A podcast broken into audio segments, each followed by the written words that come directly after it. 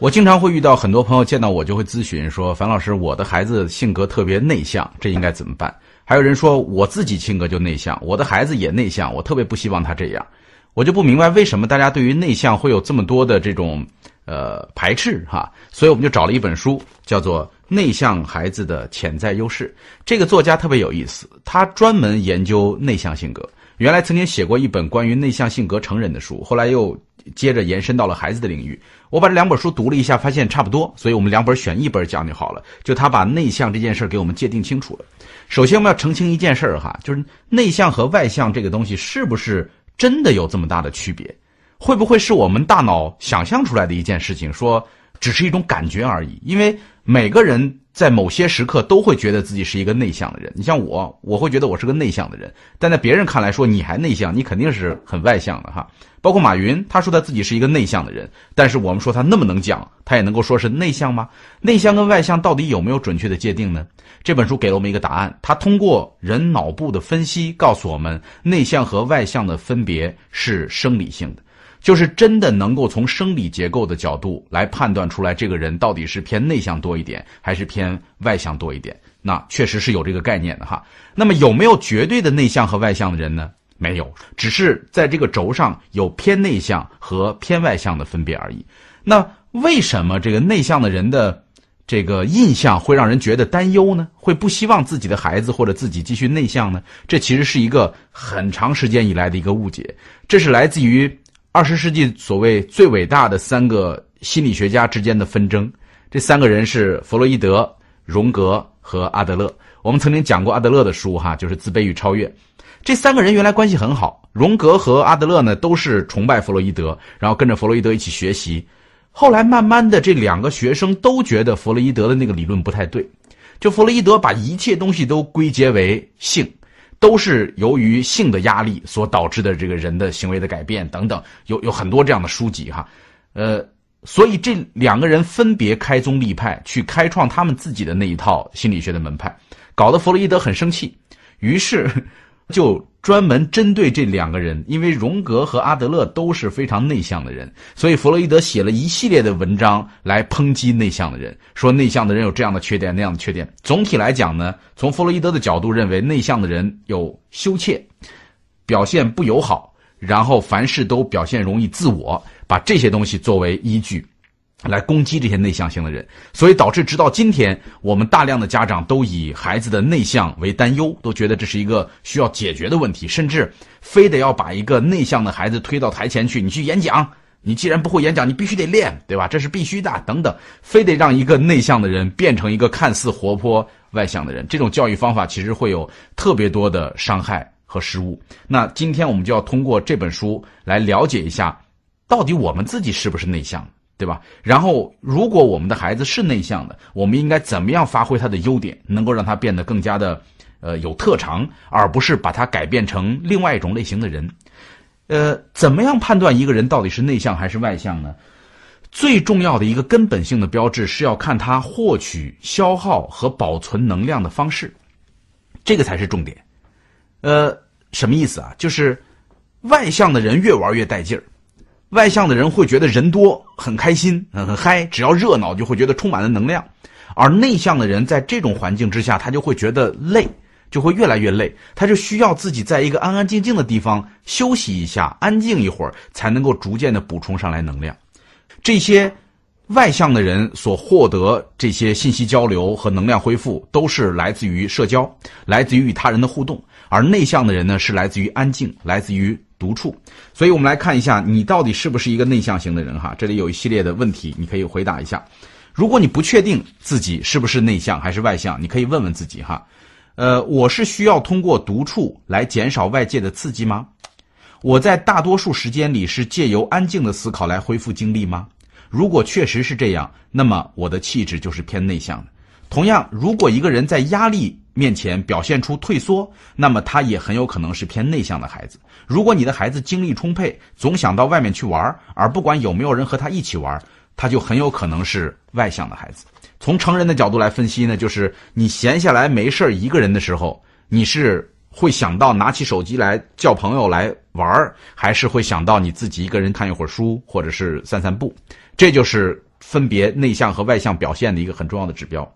那你说这个的生理原因在哪儿呢？我们体内有很多神经递质，神经递质就是我们过去听过的什么多巴胺呐、去甲肾上腺素啊，这都是神经递质。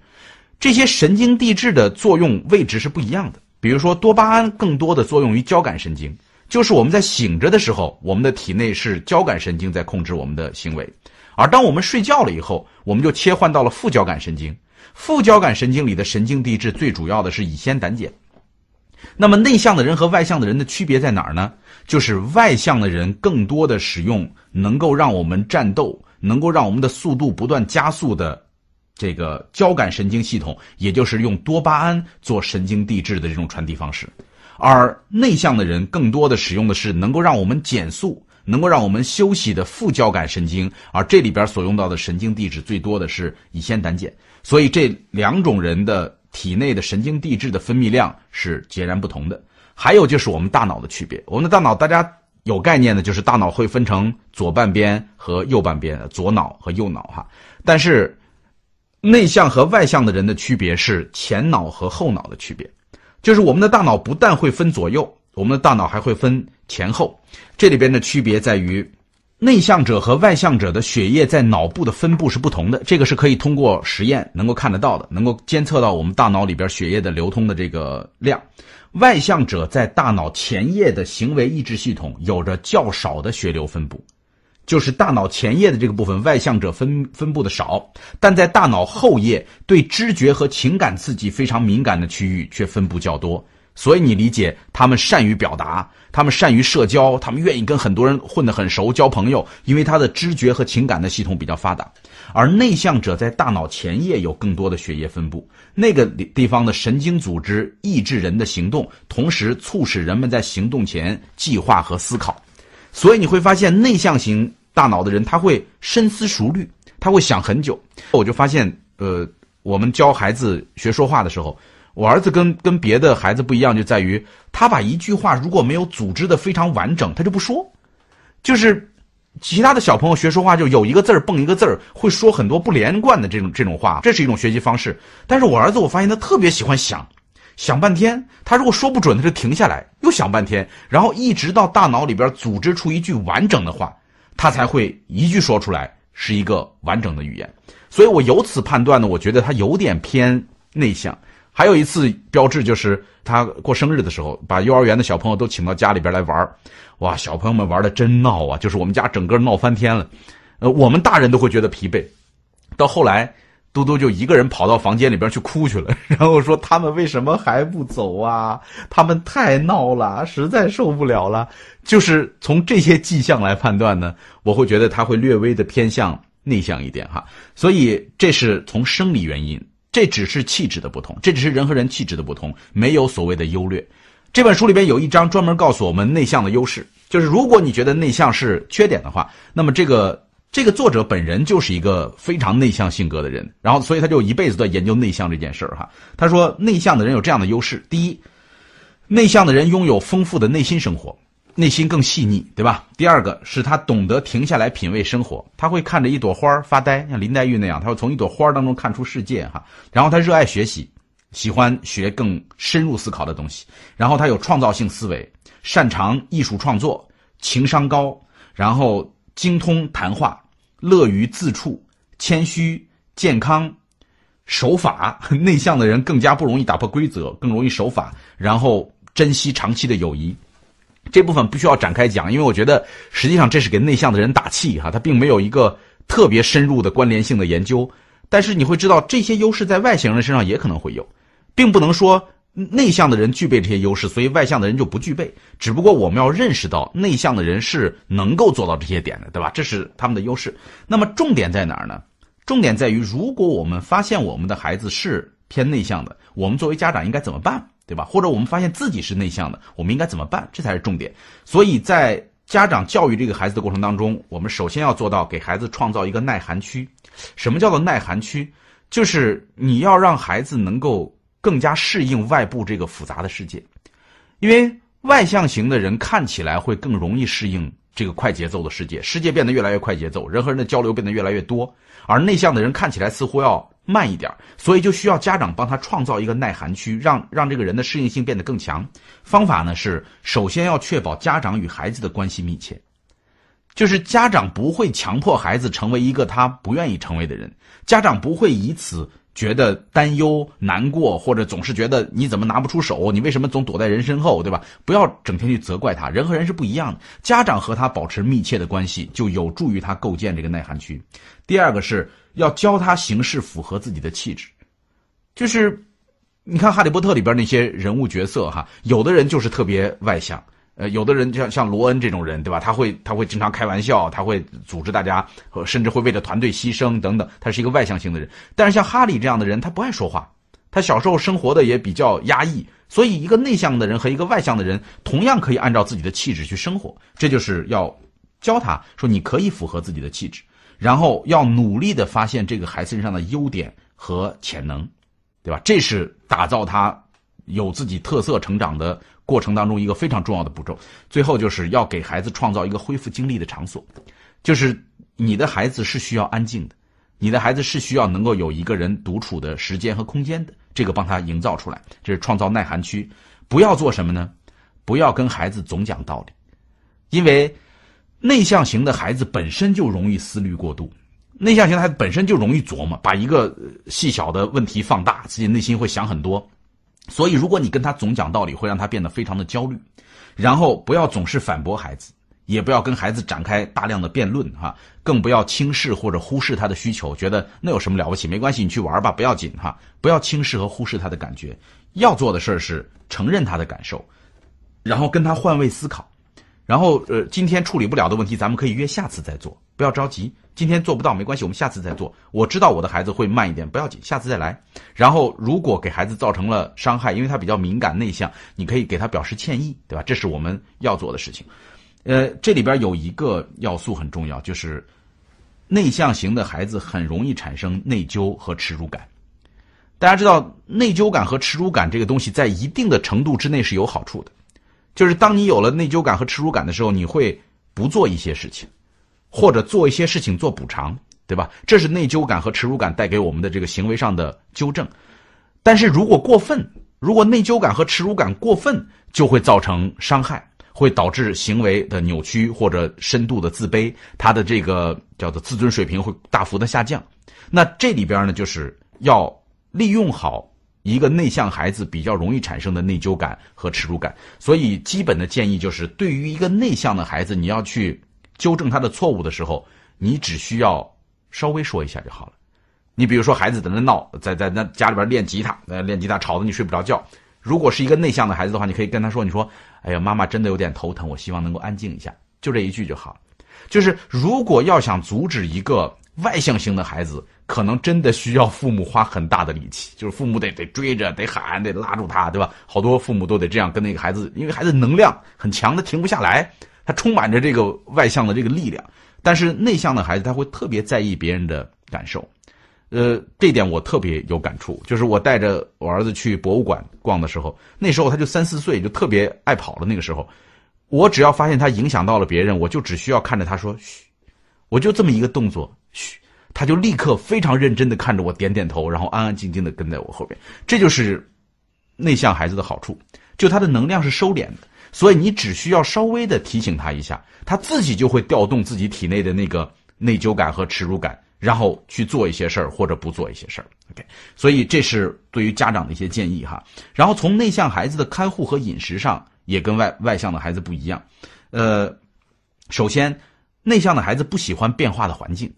就你突然把他带到一个特别嘈杂的宴会上参加一个 party 或者怎么样，他会特别特特别不舒服，因为他觉得，呃不适应乱呃，因为外界人多的时候，内向型的人精力是耗散的，他很快就累，所以在所有变化的环境发生之前，要提前的告知这孩子，说今天晚上咱们要参加一个什么活动，大概需要多长时间，在活动上有什么东西要。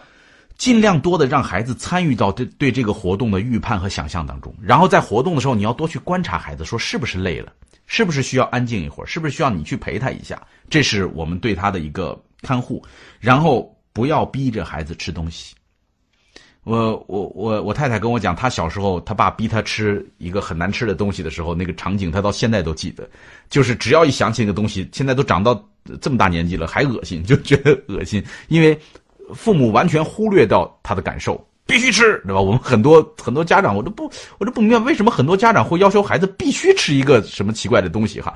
就家长觉得对孩子的控制和孩子是不是听话才是非常重要的。这个世界上的食物那么多，少吃一两样根本不会有什么了不起的事儿。但是我们会因为这件事在桌子上拍桌子，对吧？骂人，然后不许吃饭等等。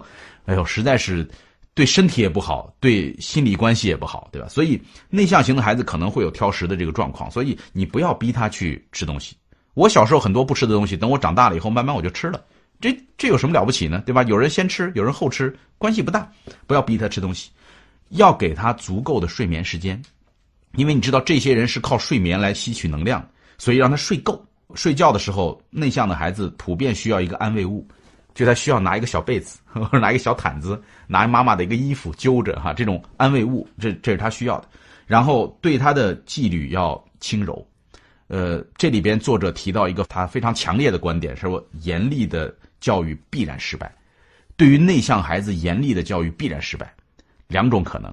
一种可能就是你过分的严厉，导致这个内向的孩子变得不与他人交流，然后变得极其内向，甚至到了孤僻的状态，然后放弃自己的能力，说我反正什么也做不了，我在你们的眼中我都不行，他的内疚感爆棚啊。还有一种可能是他叛逆，他一下子变得跟你们完全不交往，他他去做很多出格的事儿，然后就成为这个反面的教材。所以，如果你用非常严厉的手段对待那些本身就很敏感的内向型的人的时候，注定会失败，这是从看护和饮食的角度给出的建议。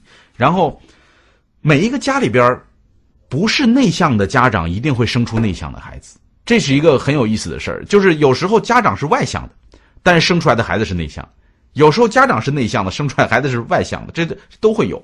所以，不同的家长和不同的孩子之间，或者你同时生了两三个孩子，这两三个孩子里边既有内向的，也有外向。那天我跟张德芬老师聊天，他是他有两个孩子，他就说最奇妙的就是两个孩子的性格截然相反，他都不明白为什么，就是这都是爹妈的同一个这个 DNA 给到的孩子，竟然会有这么大的差别。那这时候我们到家里边要倡导什么呢？第一个就是不同并非是缺陷，就是千万不要说你看哥哥对吧？你你你看妹妹对吧？我们非得把那个东西当做是一个好的东西。让孩子觉得你的内向是一个缺陷，你的内向跟那些外向的受欢迎的小孩子比起来，你是落后的，你是不对的。这时候会给孩子造成非常大的心理负担。所以，不同并非是缺陷。我们在家里边要允许不同的存在。关键词是享受，就是无论你有内向的孩子还是外向的孩子，你要能够学会享受引导这个孩子长大的过程。观察不同的孩子成长的经历，对吧？这时候你才能够觉得，嗯，好有意思，而不是说为什么给了我一个不一样的人，对吧？所以关键词是享受，珍惜家里边的每一个人，不管是爸爸妈妈还是孩子，要珍惜家里的每一个人。然后，内向孩子调动他有一个很好的方法，就是让孩子帮忙，给孩子分担一些家务啊，让孩子感受到自己为这个家所做的贡献，他会觉得非常的开心。然后，关于你自己的问题。你可以征求他的意见，为什么呢？内向的孩子喜欢深入的思考，内向的孩子喜欢深入的去琢磨大人的世界的事儿，所以当你如果能够问他说：“哎，爸爸现在遇到这样一个情况，你觉得应该怎么办？”的时候，孩子会非常认真的跟你进行这样的探讨。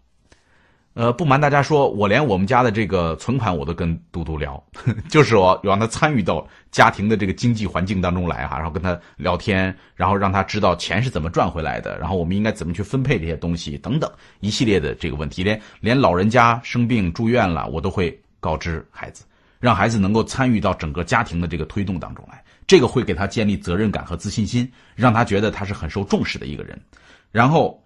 可以和孩子讨论另一个孩子的问题，不是在背后说别人的坏话，而是说，你看，呃，妹妹现在遇到这么一个情况，咱们应该怎么帮她？妹妹不愿意去幼儿园，对吧？那你觉得咱们应该有什么方法呢？这时候也会让孩子产生主人翁的责任感，因为他们愿意参与，对吧？他们愿意做深度的思考，这个还可以跟孩子分享自己的人生故事。就是如果家长愿意把自己的人生故事拿出来跟孩子讲一讲，告诉他小时候发生过什么事儿，孩子会特别乐于听。就是我现在脑子里边关于我爸妈的这个故事，我就发现大部分都是他们讲给我们听的时候，年轻的时候的故事，印象会非常深刻。就虽然这几十年都没有再说过这些事儿了，但是小时候爸爸妈妈讲给你的，他他们童年时候、他们青年的时候所遇到的事情，在我们出生以前他们所遇到的事情，我们都会有一幅一幅的画面，因为这个是一个大系统。这个会让我们觉得我们的生命跟一个更大的系统连接在了一起，那种宏大的感觉，我觉得不管不光是内向的孩子，连外向的孩子可能也会珍惜，也会觉得很好，对吧？然后还有一个状况就是面临离婚的问题的时候，内向的孩子有可能会思虑的更多，因为孩子们有一个共通的特性，就是容易做自我归因，孩子会觉得。离婚都是因为我造成的，所以这个会给他们带来很大的精神负担。尤其是内向的孩子，他没有向外去抒发这个东西的渠道。那这时候应该做什么呢？这里边有一些具体的建议。我之所以把它拿出来讲，是因为现在我们的离婚率真的是高的出奇呀，有特别多的这个婚姻都在崩溃的边缘哈。那我们不能说不要离婚。因为离婚是我们每个人的你所拥有的权利，但是在离婚的时候，怎么样能够减少对孩子的伤害？我我认为这个地方应该着重讲一下。离婚的情况下，怎么样能够给予孩子稳定感呢？第一，不要让你的内向孩子被迫夹在你和配偶之间，非得让他认同你们俩当中某一个人的感受。实际上，孩子认同的是你们两个人，而且他忠于你们两个人，所以不要让他选边站。这是第一个。第二个是要理解内向孩子的反应较慢，他们需要时间处理这个变化，在与前夫和前妻的争执中表现的姿态高一些。你的内向孩子长大以后会因此而尊重你。孩子虽然不说，他都看在眼睛里边。如果你为了一点财产、为了房子或者为了什么东西跟你的前夫前妻撕破脸，然后天天为这个事儿争吵，呃，这个会给孩子心里留下很深刻的阴影哈。然后可以与孩子讨论离婚这件事。当然，孩子的年纪要稍微大一点，并确保孩子不会认为父母离异是他的错，这个一定要说清楚。询问孩子的感受和烦恼，确定问题所在。呃，你可以跟他讲，你说，哎，你晚上到爸爸那儿时，咱们可以通一个电话，对吧？然后要要告诉孩子，如果他不高兴的话，让他跟你讲出来。然后尽量保持每天的生活规律，因为内向的孩子需要规律的生活，或他们不希望过多的变动。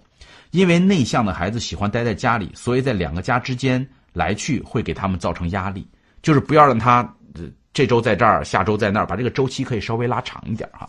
然后用带有卡通贴纸。这一般是针对年纪小一点的孩子，还有附有便条哈这种日历来为孩子标明近期的安排，包括旅行、学校活动、预约就诊以及其他父母双方都应该掌握的信息，就是让孩子更多的预先了解将要发生的事儿。告诉孩子，虽然你知道他希望父母能复合，但这种情况是不会发生的，就是。让他理解这件事情，否则的话，孩子内心当中永远有一个期待，总在给你们创造机会啊，总在干嘛，或者甚至他会装病啊，需要爸爸妈妈来照顾他等等，这其实都是会让孩子更加难过的事儿。然后不要叫你的内向孩子监视你的前妻或者前夫，更不要叫他替你来对抗他们，就是说你爸爸是个坏人，你替我惩罚他，不要。然后提醒孩子，每个人早晚都会适应变化，一切最终都会好起来的。这是我们说，对于这个遇到离婚状况的家庭哈，那对于内向孩子应该怎么做？呃，祖父母的关系也很大，因为现在越来越多的家庭是祖父母在参与，呃在在这个教育孩子的过程当中的。在这个里边，我们的建议就是希望祖父母能够深入的了解不同的气质的变化，让祖父母也能够尊重内向孩子和外向孩子的不同，对吧？同时。把祖父母的性格也考虑在内，也可以让他们互相交流，把家族故事传承起来等等。然后多一个人爱这个孩子，总是一件美好的事情。所以不要排斥祖父母的参与，让他们整个加入，加入在这个家庭当中。最重要的一件事是让祖父母要保持学习，让祖父母也能够理解人和人是不一样的。这件事情如果不教给他，他可能真的希望我们孩子长成自己想要的那个模板，对孩子有很多非常奇怪的要求。我在我们家楼下玩的时候，有一次看到我们的。一个邻居，那个小姑娘就是想再玩一会儿滑梯。其实我觉得是非常正常的一个表现。那个奶奶就发飙，哇，好凶，就就骂那个女孩。但是我观察到状况是，那个女孩完全无动于衷，就是根本听不见那个奶奶的声音一样，接着玩她的那个滑梯，只不过是面无表情。实际上，你能够理解双方都很痛苦，就是就是那个小女孩已经开始学会麻木了，就知道奶奶就是喜欢骂人，所以我就麻木了。而那个奶奶唠叨，甚至是咒骂那个小姑娘的时候，完全不过脑子，就是习惯性的批评。实际上，孩子想多玩一会儿滑梯，根本不是什么了不起的事儿，对吧？所以，家长的学习和进步是非常重要的一件事儿。呃，我们总得把孩子送到学校去。那么，在把一个内向型的孩子送到这个学校的时候，我们需要跟老师之间有很多的互动。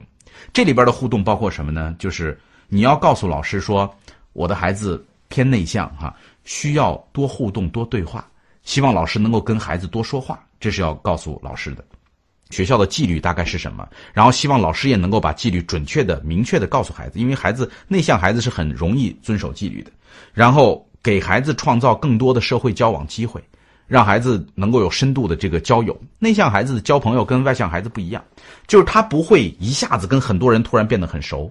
但是内向的孩子一旦跟一个人成为好朋友以后，他会非常珍惜，甚至能够成为发小，能够一辈子慢慢的这样走下去，对吧？他他很重视长期的这个关系，而不是那种突然之间就很热乎的那种感觉。所以要要教他有这个呃社交的机会。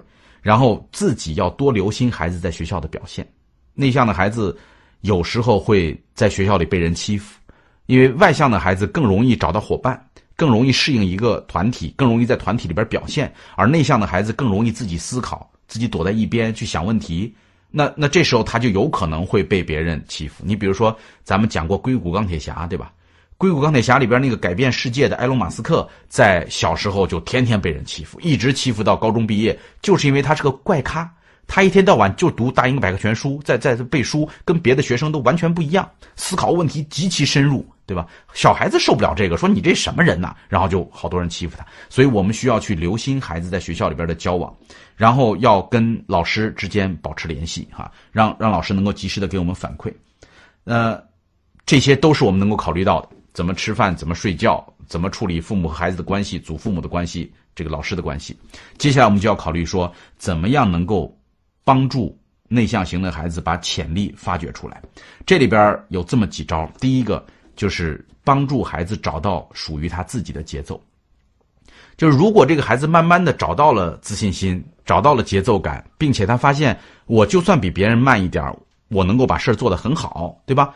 就 OK 了。让他树立这样的自信，这个自信是来自于节奏感的把握，对吧？所以第一招是帮助他去寻找到适合自己的学习、工作、呃休息、社交的这种节奏。然后第二个呢，就是家长要给他足够的宽容和这宽松和包容的环境。呃，生活中大量的悲剧都是来自于家长有着非常不切实际的希望，就是家长希望自己的孩子长成一个自己。理想中的那个样子，像别人家的孩子一样哈，但问题是什么呢？我我跟大家说明白这件事儿，就是，就算你的孩子长成了别人家的孩子，你还希望他改变，就你还是会觉得他如果再怎么怎么样一点就好了。家长的贪心是无与伦比的，就是你你永远没有一个头，没有一个说我的孩子现在已经最好了，我已经非常满意了，这个这个太难了。这是来自于我们每一个家长内心当中不断涌动的那个焦虑的情绪。上那个各种辅导班，根本不是为了让孩子培养的更好，而是为了缓解家长的焦虑。我们在反脆弱那里边说过，这种培训方式叫做观光式教育。我们需要把这种观光式教育，满足家长的这种呃自尊心，满满足家长的对比欲望，满足家长的焦虑情绪的这些东西，改成沉浸式的、漫步式的教育。沉浸式的、漫步式的教育是什么呢？宽松、包容，给孩子自己的节奏，让孩子自己能够知道这事儿应该怎么做。OK，然后给他创造更多清静的机会，所以慢慢的，这个孩子会实现叫不鸣则已，一鸣惊人。那这里边最大的陷阱在哪儿？哈，就是对于一个内向孩子来讲的陷阱在于嘈杂、误解和忽视。一个非常内向的孩子，你非得把他扔在一个嘈杂的学校里边。各位，你知道不同的学校的风格是不一样的。包括我做那个纪录片叫《世界的孩子》，我们去看了美国很多的学校，学校的风格完全不一样。有的学校会给孩子独立的时间和空间，有的孩子，有的学校就是不会，有的学校就是天天那么热闹，对吧？所以你要去选这个学校的时候，就要看说这个学校是不是适合一个内向的孩子能够有机会去发展自己。因此，嘈杂的环境更适合那些外向的、愿意排名的、愿意跟别人比拼的那种孩子去参加。然后这个误解，对吧？嘈杂之外就是误解，就是把他当做怪人。呃，把他当做不合群儿，把他当做自私自利，把他当做这个不善于沟通等等，这种误解会伤害到他。还有就是忽视，就是完全不管他的需求，对吧？就是我们大家都是按照这个节奏来的，完全忽视他，这都不利于内向孩子潜力的发掘。OK，在交友方面呢，就是我们刚刚讲了，内向的孩子希望长期的深入的交流，但在这过程当中有可能会遇到挫折，因为。他们对于友谊的质量要求很高，对吧？但是如果对方没有的话，他就会产生一个很大的挫败感。更重要的是，他会面临到欺凌。那在这个时候，我觉得欺凌这个话题也是特别需要跟大家这个认真讲解一下的。呃，如果你的孩子在学校里边被别人欺负了，这时候你你需要安慰他。安慰孩子的方法，你可以告诉他说：有的孩子脾气不好，他们就是那样，非常讨厌。或者说我知道你伤心了，但是事情已经过去了，你还是好好的哈。就是我们需要理解孩子的感受，而不要说你为什么不打回去，对吧？你怎么没有自己的办法等等。在孩子被别人欺负了以后，不要再去责怪他，再去责怪他就是进一步的欺负他。那么作为一个家长，我们应该采取更多的行动来帮助我们的孩子哈。第一，我们要给孩子做榜样，为什么呢？就是那些在家里目睹暴力和攻击的孩子。很有可能会成为施暴者或者受害者，所以如果你在家里用言语辱骂或者讽刺孩子，孩子在学校里边也会跟别人发生这样的关系，甚至不是说他去欺负别人，你骂他，他在学校里边也可能会让别人再骂他，这就是一种角色，就他在家里习惯习惯了这种角色，到学校他也可能会扮演这样被欺负的角色。这是很要命的。第二个是向孩子说明，单凭自己的力量是无法解决这一问题的。对于那些坏孩子，最有威慑力的还是大人，所以你需要让他尽快去寻找大人的帮助，无论是找老师还是找家长，就是你要告诉我哈。然后第三，如果见到欺负人的行为，你要立刻上前制止，就你必须得挺身而出。那么我们怎么能够看到一个孩子是不是被欺负了呢？以下的迹象，因为内向孩子不愿意说。他会自己沉默在心里边。有的孩子被欺负了很长时间，甚至我们知道很多女孩被性侵了很多年都从来不说。但是我们作为家长，我们应该观察，观察什么呢？如果孩子出现了以下的状况，你就要跟他好好聊一聊了。比如说，他长期的心情低落或者异常的烦躁，跟以往不同；还有他在校期间经常发生异常的状况。比如说总是丢东西啊，或者怎么样，然后你发现他丢东西或者回来的时候衣服总是有破损，还有他没吃东西，他经常饿着肚子，然后他做噩梦或者尿床，晚上做噩梦或者尿床，身上有原因不明的擦伤或者淤伤，还有就是他经常生病，这些状况，孩子虽然没有跟你讲过，或者在情绪上没有过度的反应，都有可能是他在学校里边可能遇到了解决不了的问题，而他。不愿意跟别人讲，他会觉得这是他的问题，对吧？那么要让孩子去上学，做好准备哈，不要让他被人欺负。我们可以做这么几件事儿。第一个是让孩子学会辨认谁是坏孩子，谁是那种恃强凌弱的坏孩子。就是凡是那种喜欢挑衅你、喜欢戏弄你、喜欢威胁你的。这些孩子，你要告诉他，这些人你要远离他，因为他们很有可能是欺负人的坏孩子。然后跟孩子说，你知道有些孩子喜欢欺负人，所以没必要对每个人都友好，没必要对每个人都友好。有的人你就是要跟他划清界限，或者你就是要反抗他。然后跟孩子讲，任何欺凌行为都是绝对不能容忍的，只要发生就要告诉大人，确保孩子要有一两个好朋友。因为有朋友的孩子是不容易被欺负的，孤独的孩子最容易被欺负，所以教孩子交朋友是很重要的。跟孩子说，有些欺凌是因为嫉妒，你的成功会让他们觉得自己是一个失败者。就是当孩子表现很好，某门成绩非常棒的时候，得了奖的时候，那些嫉妒的人也可能会欺负他。然后还要向孩子描述好朋友会如何对待你，那些欺负你的人只不过是想居高临下，而不是想成为你的好朋友，那不是。交友的好办法，告诉孩子不要理会那些坏孩子的粗鲁语言、表情和手势，以免伤害自己的自尊。告诉孩子躲开欺负别人的孩子，同时还要告诉他，如果有人欺负他，他可以去警察局、邮局、图书馆或者其他有大人的场所寻求帮助。最后一招是让孩子参加空手道或者其他自我防卫的培训班，逐渐的建立自信。呃，受过这些体育训练的孩子呢，他容易走得稳、坐得直，看上去自信。敢于直视挑衅者眼睛的孩子，不大容易成为坏孩子的欺凌目标。OK，然后在家里边还可以通过角色扮演来练习被欺凌的时候应该怎么样应对。要让孩子能够直视对方的眼睛，眼睛同时坚定的说“走开”或者放手。不然我就要告诉老师了，呃，告诉孩子不要不敢喊叫，记住在需要的时候你需要大喊出来，这个是需要勇气的，不要怕。然后如果孩子受到欺凌，把这件事要告诉校长，因为学校一般都会有专门的处理办法。告诉孩子被人欺凌的时候，到公众场所去，能够有助于灭掉坏孩子的嚣张气焰。然后还要告诉孩子，被惊吓到了也没有关系，只是一定不要当着欺凌者的面哭。最好是安静的走开，因为你在他的面前哭，他们就会更加严重的欺负你。所以，最好是能够干安静的离开。呃，在孩子回家的路上，或者等他下公共汽车以后，陪陪他，和他愉快的聊天。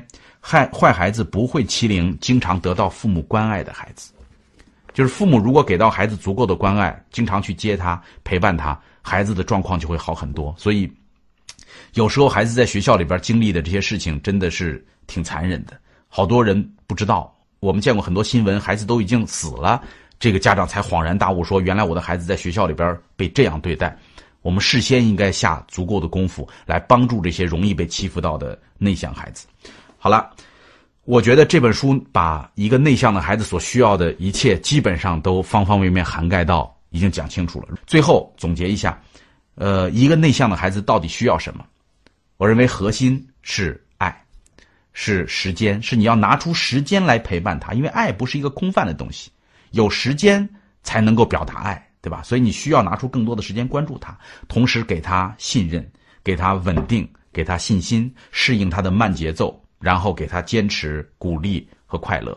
这时候，这个内向孩子就能够成长的，我们叫不鸣则已，一鸣惊人，把他的潜力彻底的发挥出来。我们希望每一个孩子都能够有一个幸福快乐的童年。家长在孩子身上多下一点功夫，将来就不会在青春期的时候遇到更多的麻烦。希望这本书能够帮到大家，我们下周再见。